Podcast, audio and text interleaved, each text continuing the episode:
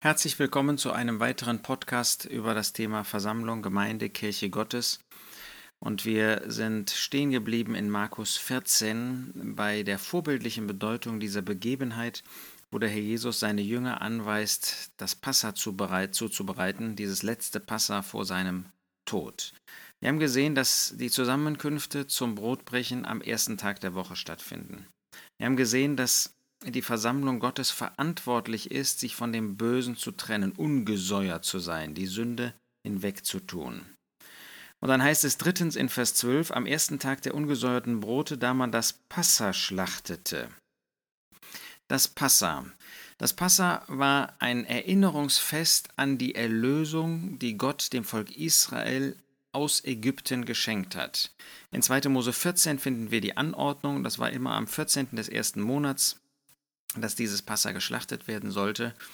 Und dieses Passafest war beim ersten Mal verbunden mit der wahren Errettung, die sie aus Ägypten erfahren haben. Und in jedem der Folgejahre war dann das Passa eine Erinnerung, ein Gedächtnisfest an diese Erlösung. Nun, wir haben auch ein Gedächtnismal. Als der Herr Jesus das hier eingerichtet hat, Markus 14, Lukas 22, da war es wirklich verbunden damit, dass an dem Tag danach ähm, wirklich das stattfand oder sogar ähm, nach der Rechnung des Wortes Gottes, auch der jüdischen Zeitrechnung, an dem Tag, dass da stattfand, was dieses, äh, dieses Mahl eigentlich bedeutete, nämlich der Tod des Herrn Jesus. Das Gedächtnismahl des Herrn Jesus, Brot und Kelch, beides spricht von dem Tod des Herrn Jesus. So war also bei dem erstmaligen Geben und Nehmen dieses, äh, dieses Gedächtnismales ging es um die Wirklichkeit. Bei jedem weiteren Mal, ab dem Zeitpunkt, wo die Apostel das mit den Gläubigen, Apostelgeschichte 2, dann wirklich begangen haben, war das eine Erinnerung. So ist das Gedächtnismal. So ist das Gedächtnismal wie sozusagen, man kann nicht sagen eine Fortsetzung, natürlich nicht des Passamal, sondern das Passa ist ein, ein symbolischer, vorbildlicher Hinweis auf etwas viel Höheres, dieses Gedächtnismal.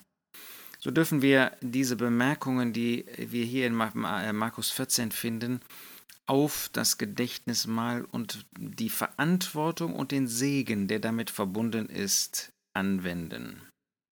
An diesem ersten Tag der ungesäuerten Brote schlachtete man das Passa. Das heißt, dieses Passa Tier, dieses Lamm musste geschlachtet werden. Wir verkünden den Tod des Herrn Jesus. Das ist der Mittelpunkt. Das Brotbrechen, darum geht es.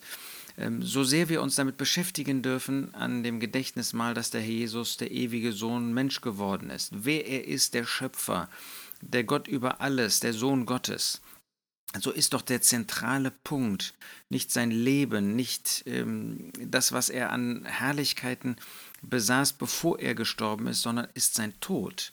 Wir sollen seinen Tod verkündigen.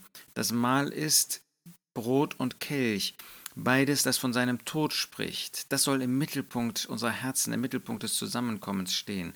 Und wir äh, sollten uns fragen, ob das Wirklichkeit ist, ob wir uns wirklich mit seinem Tod beschäftigen. Dieser Tod, der uns im Neuen wie auch in der vorbildlichen Weise im Alten Testament in sehr vielen verschiedenen Aspekten vorgestellt wird. Ist das wirklich das, was unsere Herzen beschäftigt, was wir gemeinsam dann auch anbetend und danksagend dem Herrn Jesus ausdrücken und auch Gott unserem Vater? Da man das Passa schlachtete. Es geht darum, dass der Jesus sterben musste und dass es dieser Tod ist, an den wir denken.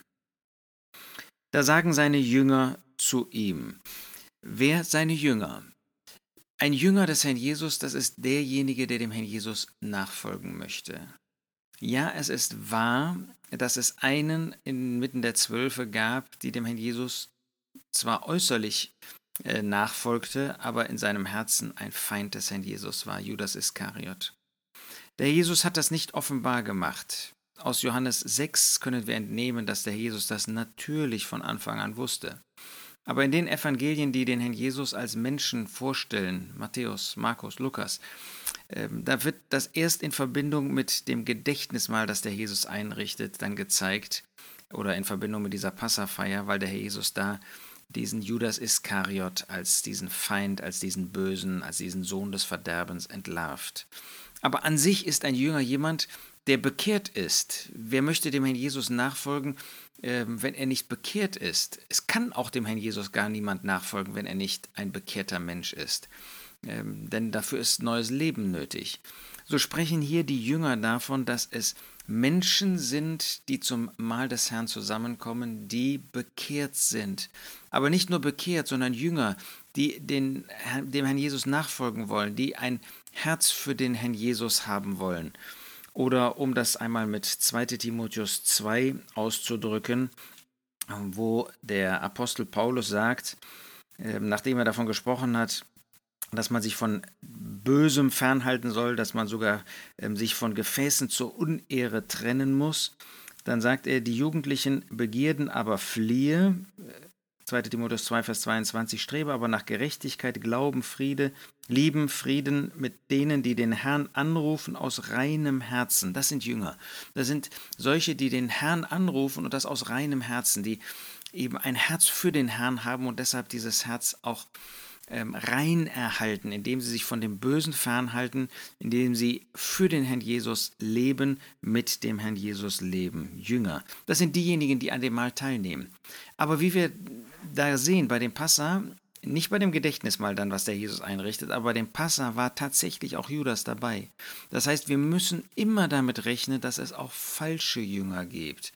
Nicht, dass wir das sanktionieren, dass wir das gutheißen, aber der Herr macht uns dadurch deutlich, dass wir damit rechnen müssen, dass es auch Falsche gibt inmitten der Gläubigen. Das gab es leider von Anfang an. Ähm, wir sehen das bei Simon dem Zauberer, der sich zu den Gläubigen hielt, ähm, wo sogar von einem gewissen äußeren Glauben die Rede ist. Aber Petrus entlarvt ihn, dass, dass da kein, kein wirklicher Herzensglaube vorhanden war. So gab es von Anfang an auch solche Falschen dabei.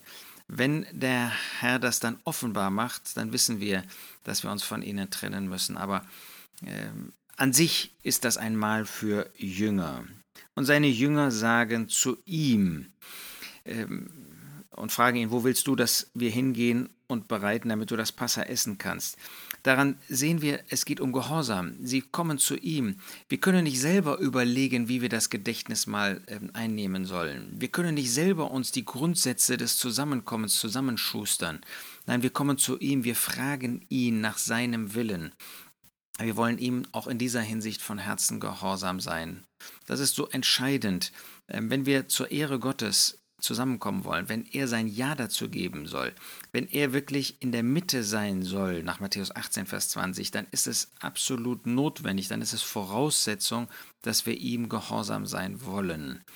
Wir wissen, äh, wie schwach wir daran sind, äh, wie fehlerhaft. Aber dieses Herz muss vorhanden sein, ihm gehorchen zu wollen und das anzunehmen, was uns auf der Grundlage des Wortes Gottes dann auch vorgestellt wird.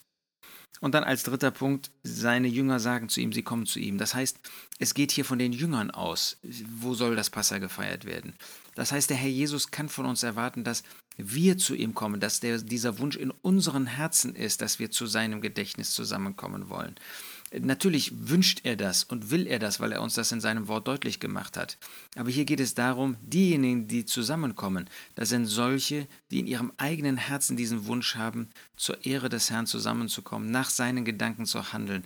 Die wollen zusammenkommen. Der Herr Jesus verpflichtet niemanden. Es ist nicht so, dass ähm, das ein, ein äußeres Muss ist, sondern der Herr wartet auf Herzen, die seinem Wunsch, sein, seinem Auftrag gemäß zusammenkommen wollen, die das erfüllen wollen, was ihm so kurz vor seinem Tod auf dem Herzen lag. Das wollen wir doch auch, oder nicht? Wir wollen zu seinem Gedächtnis zusammenkommen. Wir wollen das tun, was er uns in seinem Wort sagt. Wir haben Herzen, die eine Antwort geben wollen auf diese Liebe und Hingabe, die der Herr Jesus am Kreuz gezeigt hat. Das können wir nicht nur, aber gerade in Verbindung mit diesem Gedächtnis mal tun.